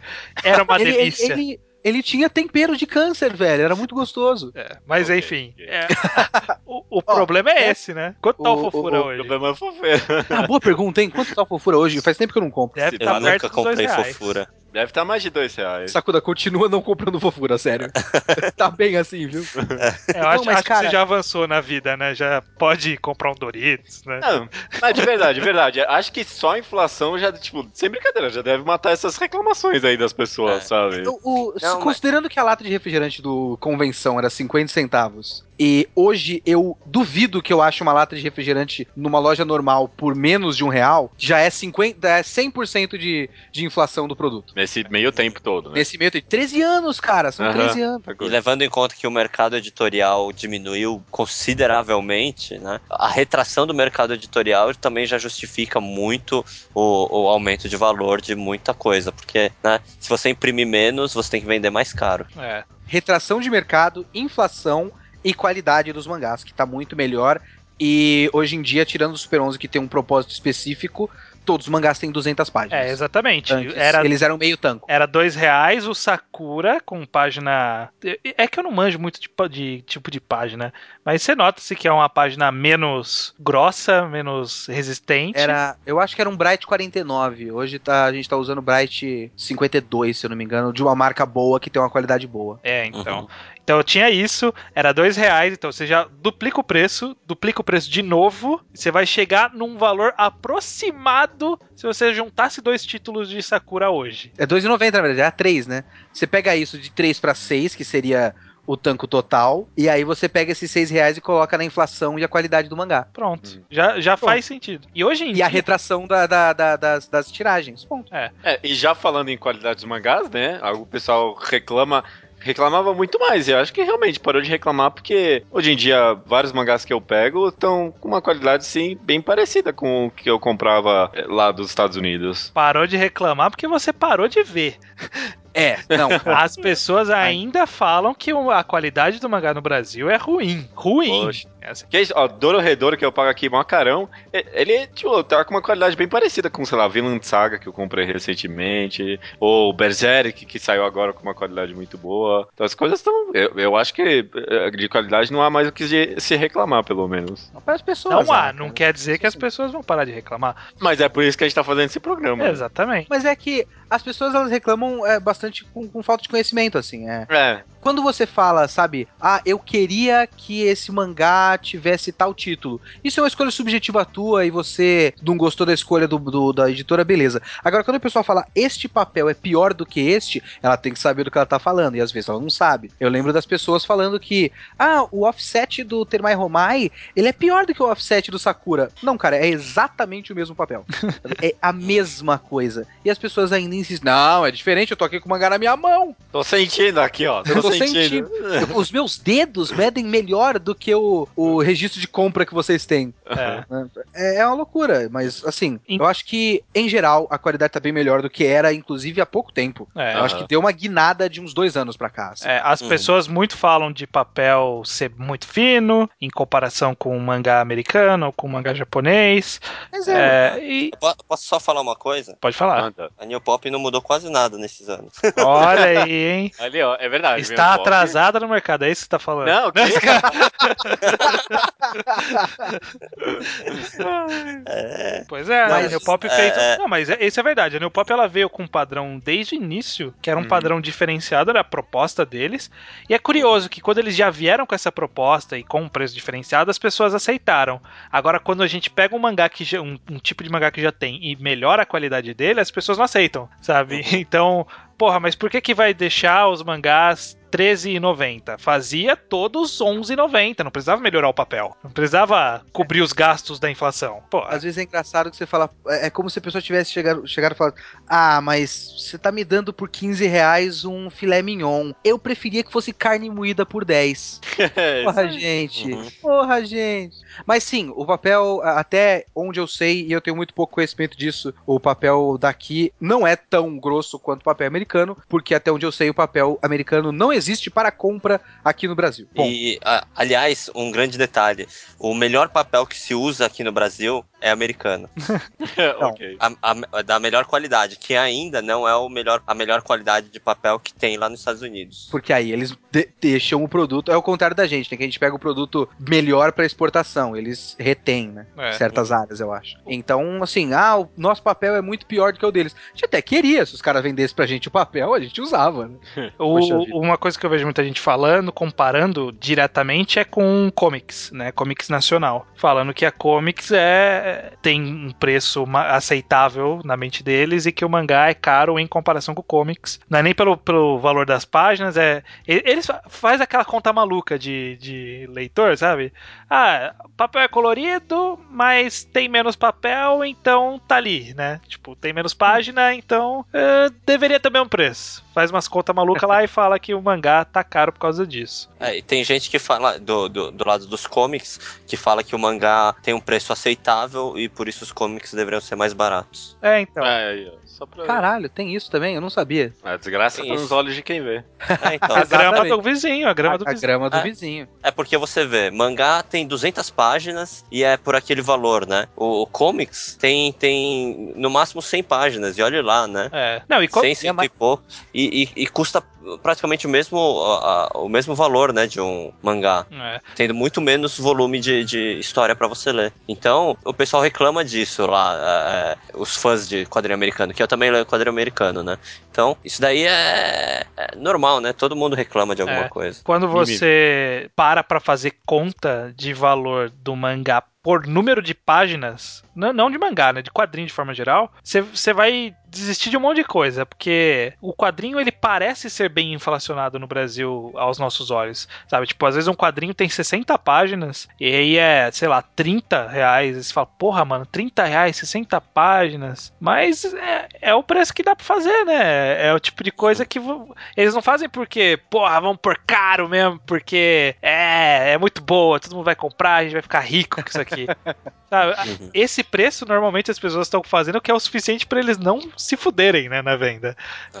É, é, é. é o mínimo necessário para vender e eles conseguirem tirar algum dinheiro dessa história. Isso é uma coisa para fechar rapidinho, comentando rapidamente. Às vezes as pessoas também deviam parar de pensar tanto sobre papel, esse aqui, esse papel aqui é mais fino e não sei o que, e pensar mais da experiência que elas estão adquirindo, né, quando compram um mangá. Porque, sei lá, às vezes a pessoa paga, sei lá, quanto custa um bilhete pra ir no cinema hoje em dia? Nem sei mais, não vou manter Cara, tá uns 21 reais, viu? Aí, ó, e fica pensando em comprar um mangá, não, mas vai lá no cinema fácil, ainda gasta 10 conto com uma pipoca. Mano, aí o mangá. 10 conto aqui pra você.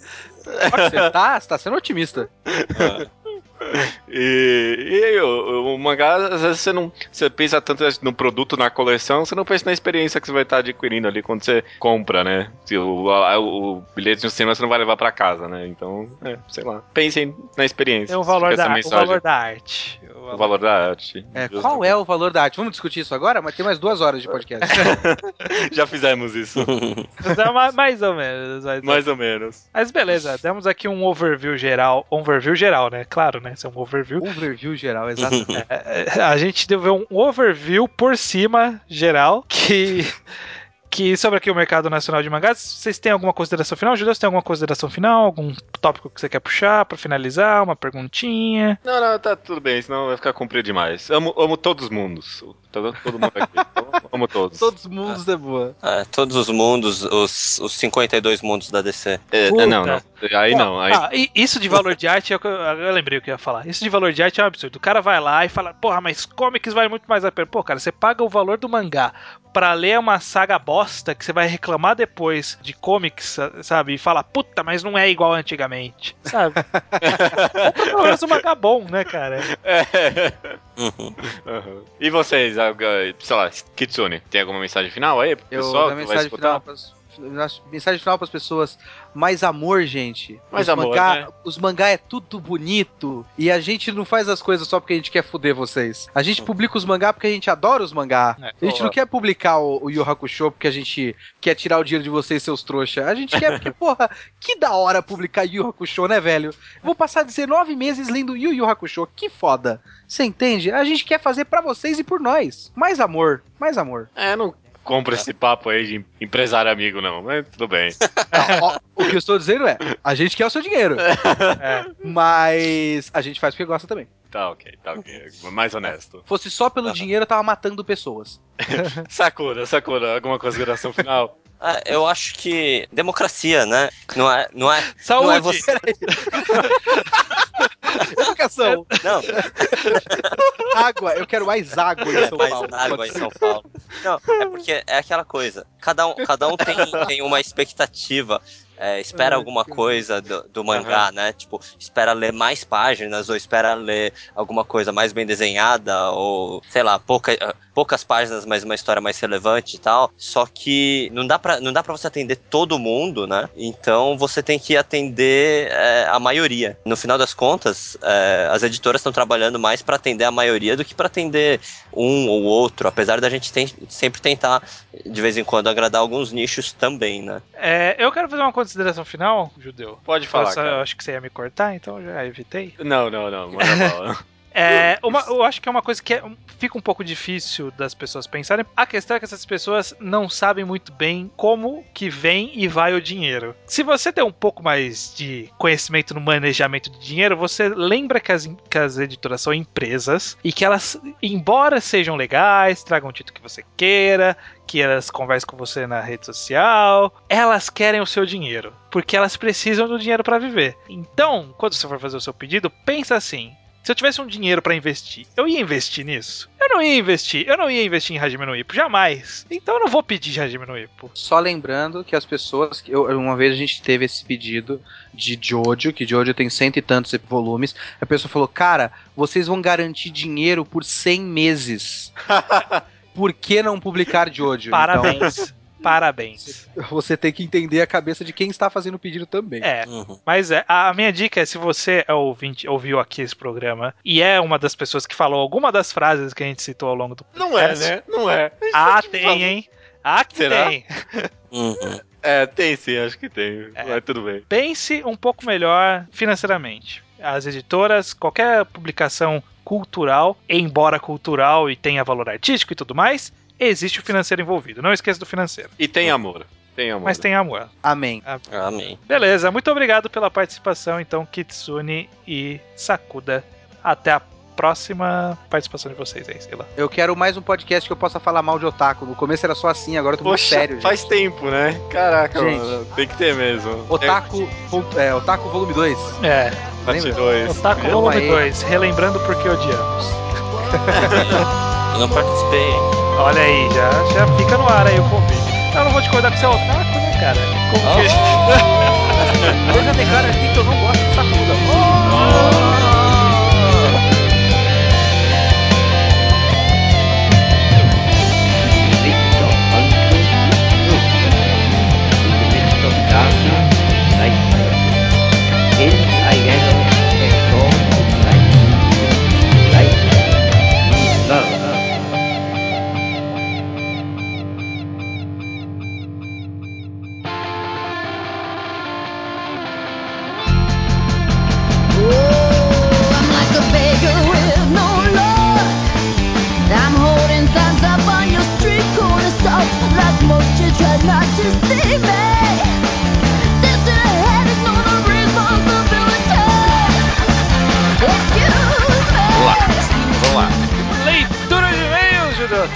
Robô de mim, leitura de e-mails 105 no programa Spin-Off. Os e-mails que a gente vai ler agora chegam no contato arroba alquadra.do. E-mail para qual você pode enviar opiniões, sugestões, reclamações. Pode enviar recomendação do ouvinte que vai ter hoje. Espera um pouquinho que você vai ver. E pode é isso, é isso que você pode fazer, não tem muito mais, é, beleza. É isso aí. É, recadinho rápido, Judeu Ateu. Temos duas coisas para anunciar, né? Primeiramente, uhum. um mangá enquadrado que estamos programando. Na verdade, vai Sim. ser mais um aviso, não vai dar tempo de quem não tá preparado não vai dar tempo de se preparar, porque tá relativamente é, perto. Isso aí. Isso é, um, é um mangá ao quadrado fanservice. Exatamente, a gente vai falar sobre o último jogo de Slandunk. Olha uhum, só. Uhum. Finalmente a gente vai levar adiante a ideia de falar de um arco específico. Desde o arco do Hall a gente tá devendo isso. Então vamos lá falar de Slandunk. Não é no próximo programa. E nem não na é. outra semana, porque o segundo recadinho é o seguinte: estamos participando da corrente de reviews. Uhum, uhum. E a nossa postagem vai cair daqui a duas semanas. Mas, ué, a gente tá, a gente, a gente tá entregando, não pode fazer não, isso? Não, não vou falar o que, que... Ah... Bom, vai ter. O, eu não vou falar que dia. No futuro próximo aí vai ter uma corrente de reviews. Isso. Então fiquem preparados, né? Exatamente, Beleza. vai ter uma semana que a gente não vai lançar no dia normal, que é segunda-feira. A gente vai lançar num outro dia, que é o dia que a gente tá, vai cair na corrente. Vocês vão ver quando chegar lá na hora. Ok, beleza. um pouco pode ser só que a gente comenta episódios passados e mangás que as pessoas leram, começando com você, estranho, né? Muito bem, eu li. Eu não terminei de ler ainda, mas já li boa parte, três quartos, pelo menos do Gundam de, o Developers, que o Developers, Developers, Developers, Developers, que o, o, Rogo recomendou. Eu achei interessante, achei é, é um slice of life meio sci-fi. Achei um pouco desnecessário que tem uma menina que é personagem bem principal da história lá da fábrica, que eles dão uma forçadinha num fanservice nela ali, mesmo o cara não desenhando muito bem mulheres pra fanservice. Uhum. Do jeito que ele faz, ele tenta transformar ela sexualmente, só que, tipo, ela tá usando uma roupa muito nada a ver pra ser sexual, sabe? Entendi, entendi. É. O cara não sabe desenhar fanservice. não sabe. Tenta. Acho que alguém falou assim, vai, põe ela sensual aí. Aí o cara, ah, tá aqui. Só, só um Slowpoke Report rápido meu também. Não terminei. Tem um tempinho já que eu tô tentando ler, mas tá difícil. Chique. Mas tô chegando perto no fim. Acho que eu tô na metade do volume 8. É enrolado esse mangá, hein? Puta que pariu, Ô, mano. louco, cara. Eu não É lembro muito bem. mangá. Ele é um pouco lento. Mas eu Um não sei se pouco? é, se é enrolado, porque as coisas vão acontecendo. É, não é tão devagar assim. Oito volumes dava pra acontecer tudo isso aí em, em dois. Mas é assim, o clima, você tem que pensar no clima, cara. Caraca, dá-lhe clima. Mas você Eu viu a sei- cena do, da autópsia? ah, é, essa foi boa mesmo. Essa foi achei legal. sensacional essa cena. Foi boa mesmo, isso, essa cena foi boa. O Diego C. Castro comenta que leu Birdman. Só isso. Beleza, Só isso que ele beleza. falou no e-mail. Obrigado. O, o Salgado Mafini, que adotou realmente esse nick, Aham. ele leu o Inside Mari e mesmo não achando tão bom quanto a Kunohana, que é o mangá favorito dele, disse Sim. que o autor trabalhou com maestria a mudança de vida que o personagem principal teve que lidar, Uhum. ok?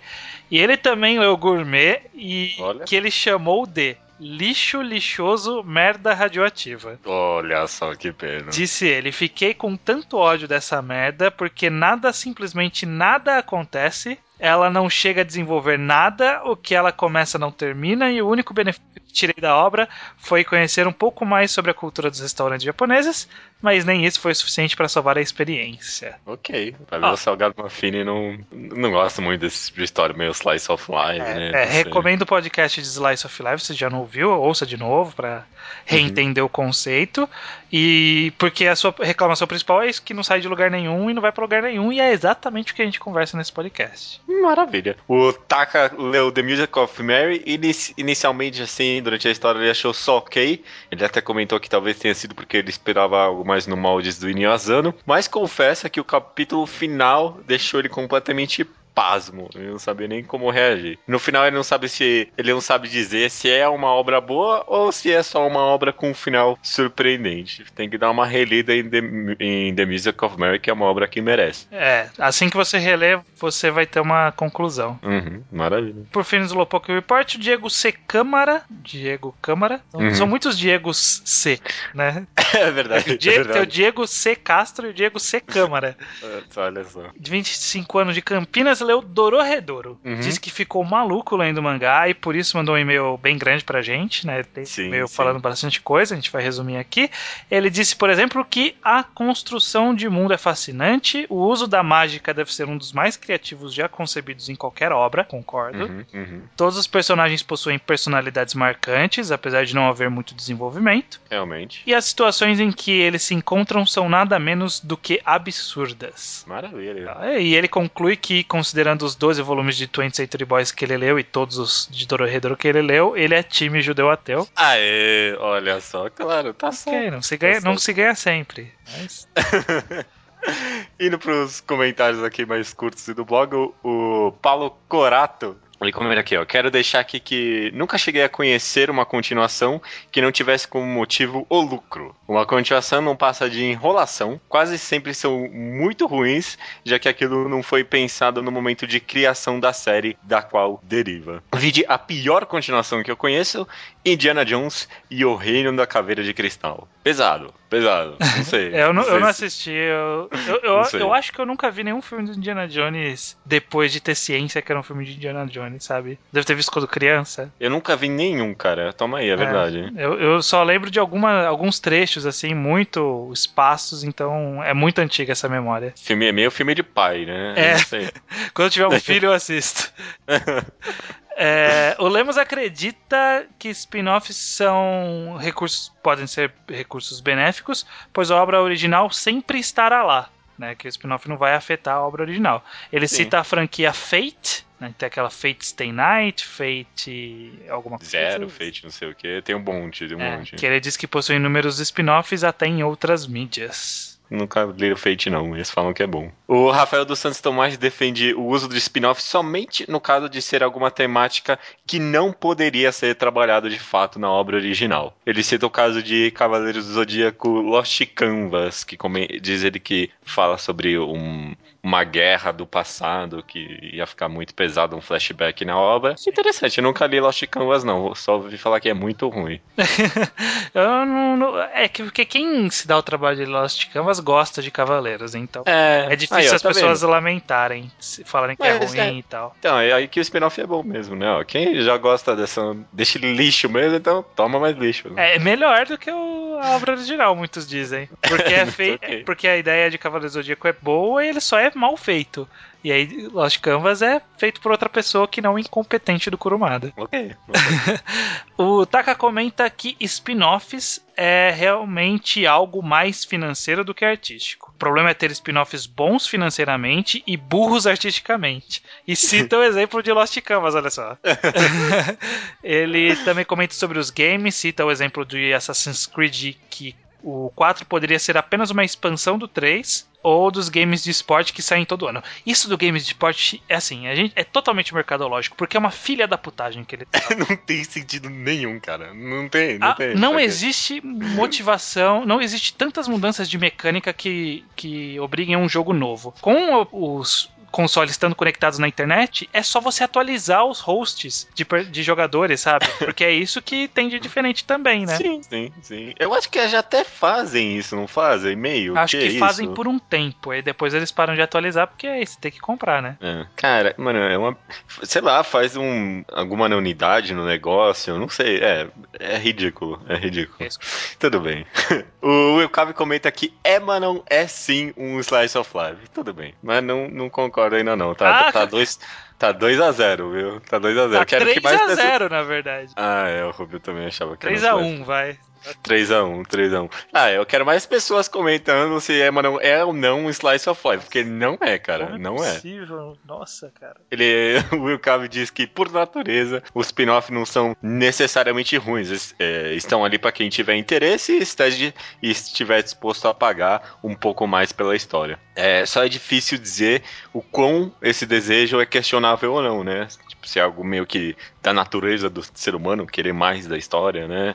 É, é uma questão interessante mesmo. Ele comenta que o problema é quando o autor volta pra obra por não conseguir emplacar nada, que nem a gente comentou, pois isso não acrescenta nada para ninguém, ou quando o leitor se fecha em uma história só e não quer saber de mais nada, que nem tem muita, ele comenta justamente de Cavaleiros do Zodíaco, que conhece muita gente que só quer saber de Cavaleiros do Zodíaco e mais nada, sabe? É. Isso é foda. Isso é foda porque a pessoa não tá sabendo o que tem de bom por aí. Uhum. A gente sempre fala que é importante a pessoa diversificar as suas, suas leituras para ela ter um. conhecer melhor o seu próprio gosto. É isso aí. E por fim, o e-mail do Diego C. Castro, 19 anos de Fortaleza. okay. Ele diz o seguinte: Eu não acho canon obras de spin-off a não ser que eles tenham uma relação intrínseca com a obra, como por exemplo o spin-off de Shingeki contando o passado do Levi, que é até que é bom até, diz ele. OK. Eu acho que enquanto o Isayama, que é o autor, né, não uhum. contradizer nada do que está ali, pode ser considerado como componente do universo. Já uma história com outros personagens sem relação com o original, como o Before the Fall, é apenas fanservice mesmo e ruim. ok. Ok, é o critério dele. Independente de ser canon ou não, acho que ninguém se importaria muito se a maioria dos spin-offs fosse também preocupado com a qualidade e não só com o dinheiro. Exatamente, essa é a grande questão. É. se as pessoas se preocupassem em fazer bem, a gente não ia discutir isso, né? é justamente por querem gastar o menos possível, né? Mijar mais na pilha de dinheiro. É, pois é. Ó, ele diz aqui, sobre um spin-off bom e outro ruim, digo esses dois. Bom, Fate Zero, spin-off de Fate Stay Night, escrito pelo Uroboshi Uhum. Embora eu não tenha visto a obra original, Zero pode ser visto independentemente de conhecimento prévio e é realmente muito bom. E ruim, Shingeki no Kyojin Before the Fall ou coisa ruim. Combina em nada com a obra do Isayama, titãs estilosos, traço moderno e roteiro caricato. Tenta colocar caretas aterrorizantes, mas os titãs desengolçados do original são 10 vezes melhores. Nossa, pros titãs do autor serem melhores, deve estar tá meio mal essa história. Tem, que estar muito ruim pra arte tá pior, sabe? Puta, cara, eu não sei nem se eu quero conferir. Beleza, cara. Leitura de e-mails é isso, né? Tem alguma coisa pra comentar aqui no final? Vamos, vamos lá, ó. Um tema, um, uma abordagem diferente. O que você achou, Judeu Ateu, da Marvel anunciar Guerra Civil nos cinemas? Ok, eu achei ok. É, Empolgado, beleza. preocupado ou não dá uma foda? Eu não dou uma foda, não. É, ok. Eu não dou. Ai, nossa, eu não tenho mais saco pra filme de super-herói, não. Ah, sério? Poxa. Nossa, não tenho saco mais. A gente tá numa safra interessante aí, cara. Teve, teve vários filmes bons de sequência aí, o Capitão América. O que, é que teve de bom? Capitão é, América, Cidade Invernal. América. Porra! Muito bom. E, uhum. o Guardiões da Galáxia é bem divertido também. Uh... Eu, eu, acho que tá muito perto de passar essa onda. Acho que não, hein? A Marvel vai sugar essa, esse negócio até 2020, pelo menos. é 2020 que vai sair. É, tem, tem, tem muita Guerra coisa Civil. aí. A, DC, a Warner anunciou vários filmes deles, eu acho que vai até 2020. E de super-herói, não sei se você viu também. Anunciaram Mulher Maravilha, Aquaman, Lanterna Verde, Cyborg, é. sabe? Whatever. Ah, se bem que filme de super-herói tá tendo forte já tem mais de uma década, eu acho, né? Não sei, acho que talvez não vai parar mesmo. Vamos ver, eu, eu acho que vai sair ruim. Eu acho que vai ser ruim esse Guerra Civil. Ô, louco, cara. Eu acho que vai ser ruim.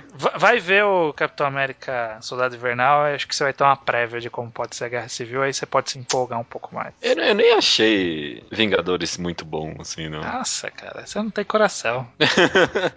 you don't have a soul. Eu, acho que eu, eu nunca me empolguei muito com filme de super-herói, não. É, não precisa se empolgar muito também, mas é divertido, é interessante, eu gosto. É divertido, é divertido. Não, pode ser, eles, eles têm preocupação, né, com qualidade e fidelidade na maioria desses filmes. A Marvel, né?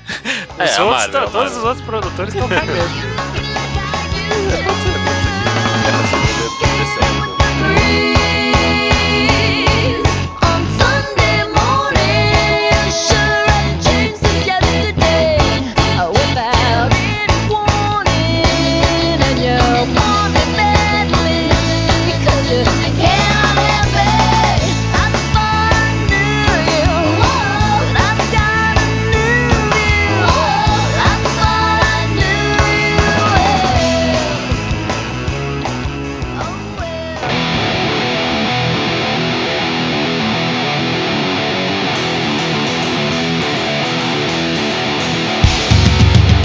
recomendação não é nossa, é estranho. Exatamente, recomendação do ouvinte. Está cada vez mais difícil selecionar as recomendações. É, mas porque estão muito boas, é por isso, né? Isso, dessa vez não é porque tem poucas, é dessa vez porque tem muitas boas. A gente tinha pelo menos aqui umas cinco que a gente ficou em hum. dúvida. Então, pelo menos pelos próximos quatro, cinco programas aí, a gente com certeza vai ter recomendação boa. É, mas não precisa deixar de enviar, pode continuar enviando é. aqui. Que se, se, a sua recomendação for, tipo, a melhor de todas, você vai pra frente. Não tem lista de espera aqui, não. Exatamente. Não, não, você não vai entrar no fim da fila, você vai entrar onde você merecer. De, qualquer forma, vamos lá, toca aí a recomendação do ouvinte.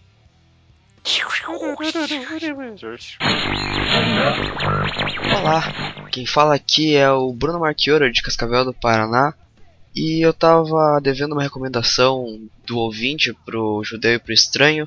Então eu vim aqui recomendar para vocês a Emma Hero, do Kengo Hanazawa. É, o personagem principal desse mangá é Suzuki Hideo, Suzuki Hideo, que ele é um assistente de mangaka que teve alguns trabalhos realizados. Mas esses trabalhos dele não fizeram grande sucesso, o que fez ele se tornar meio esquecido na mídia. Mas nem por isso Hideo é frustrado, desanimado com a vida, alguma coisa do tipo. Não, o personagem é bastante alegre, bastante cômico e ele chega a ser até meio idiota a alguns pontos porque ele é muito inocente. O ponto é que Hideo pratica tiro ao alvo em um clube. E em um determinado dia ele sai de casa com a sua arma para praticar e é aí que tudo acontece, né?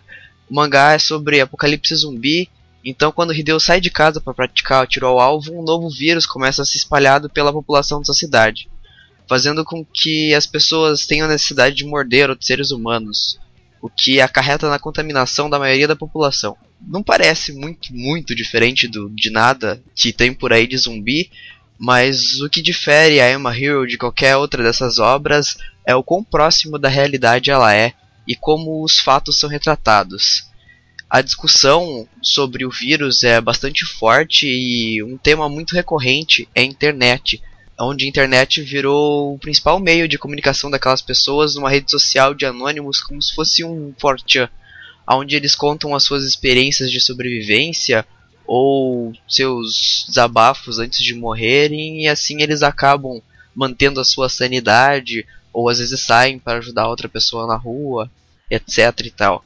Uma temática bem desenvolvida e assim, ela mostra uma visão bastante madura da situação.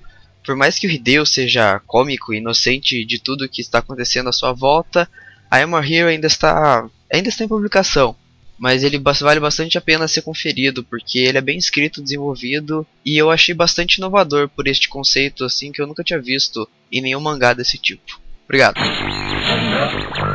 Bruno, recomenda. Olha aí, Olha aí, recomendação de I Am a Hero. Maravilha, cara. Você comentou pra, comigo aqui a curiosidade de que ele mandou a recomendação escrita pra gente, toda bem bolada. A gente reclamou aqui, entre aspas, né, que poderia gravar. Ele gravou e mandou. Que, que legal, né, cara? Bem... Pois é, a gente desafiou e ele mandou mesmo. E I Am a Hero, você lê, está lendo, Judeu, até I Am a Hero? Como é que está? Estou lendo, estou lendo sim, gosto bastante. Às vezes é um pouco é uma obra um pouquinho cansativa demais, mas vale a pena pelo todo o experimentalismo que a obra tem. Alguns volumes acabam sendo meio arrastados, mas o interessante é isso mesmo. Vale muito a pena. Mesmo com toda essa saturação de zumbis, a Emma Hero consegue dar um, um plus, assim, bem interessante mesmo, né? É, ele tem um, um, zumbi bem específico, né? Um tipo um pouco diferente de zumbi, um zumbi mais forte, mais uhum. é, atlético do que o tipo de zumbi convencional. Ele e também tem umas uma, um zumbi consciente, alguns. É, é umas coisas interessantes que ele apresenta ali.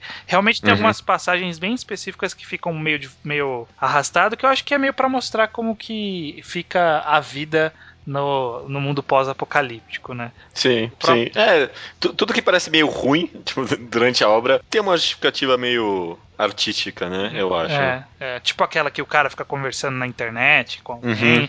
É meio arrastado porque é muito texto isso daí, não leva quase nada, mas tem o seu papel, né? Serve para mostrar um dos aspectos e mostrando que realmente quem vai sobreviver a um apocalipse zumbi são os nerds. Pior que é mesmo, né? A maioria que sobrevive lá é tudo nerdão. Que é mesmo. é os primeiros que vão falar: caralho, é zumbi, vai, vai se preocupar. O resto vai ficar achando, oh, é só um bebê me mordendo. Se bem, eu fiquei pensando, Mano, essa crise da ebola aí que tá tendo agora, meia dúzia de pessoas morreu, o pessoal já ia ficar mal paranoico. O pessoal não dá chance, mano, de ter ataque de zumbis assim, crise. O pessoal não dá chance, é, muito, é muita paranoia. É, isso é verdade, isso é verdade. É, é um bom cenário para se, pra se pensar num apocalipse zumbi, né? Não ser um apocalipse, é ser um surto bem específico, sei lá, na África, porque é foda, lá o negócio espalha mesmo. Como é que as pessoas iam reagir, né? É. é Curioso, curioso. Olha aí, mas, mas a Emma Hero não aborda dessa forma. É, mas eu gosto. Eu acho que é uma leitura, embora algumas partes sejam arrastadas, de forma geral é uma leitura rápida, né? Os volumes uhum. costumam passar bem rápido. Então é, eu acho uma boa recomendação. É uma obra que, que é recente e eu acho bacana. É, uma ótima, uma ótima recomendação. Gosto bastante de I Am Hero. Então, beleza, essa foi a recomendação do ouvinte. E até semana que vem. Até semana que vem, cara. say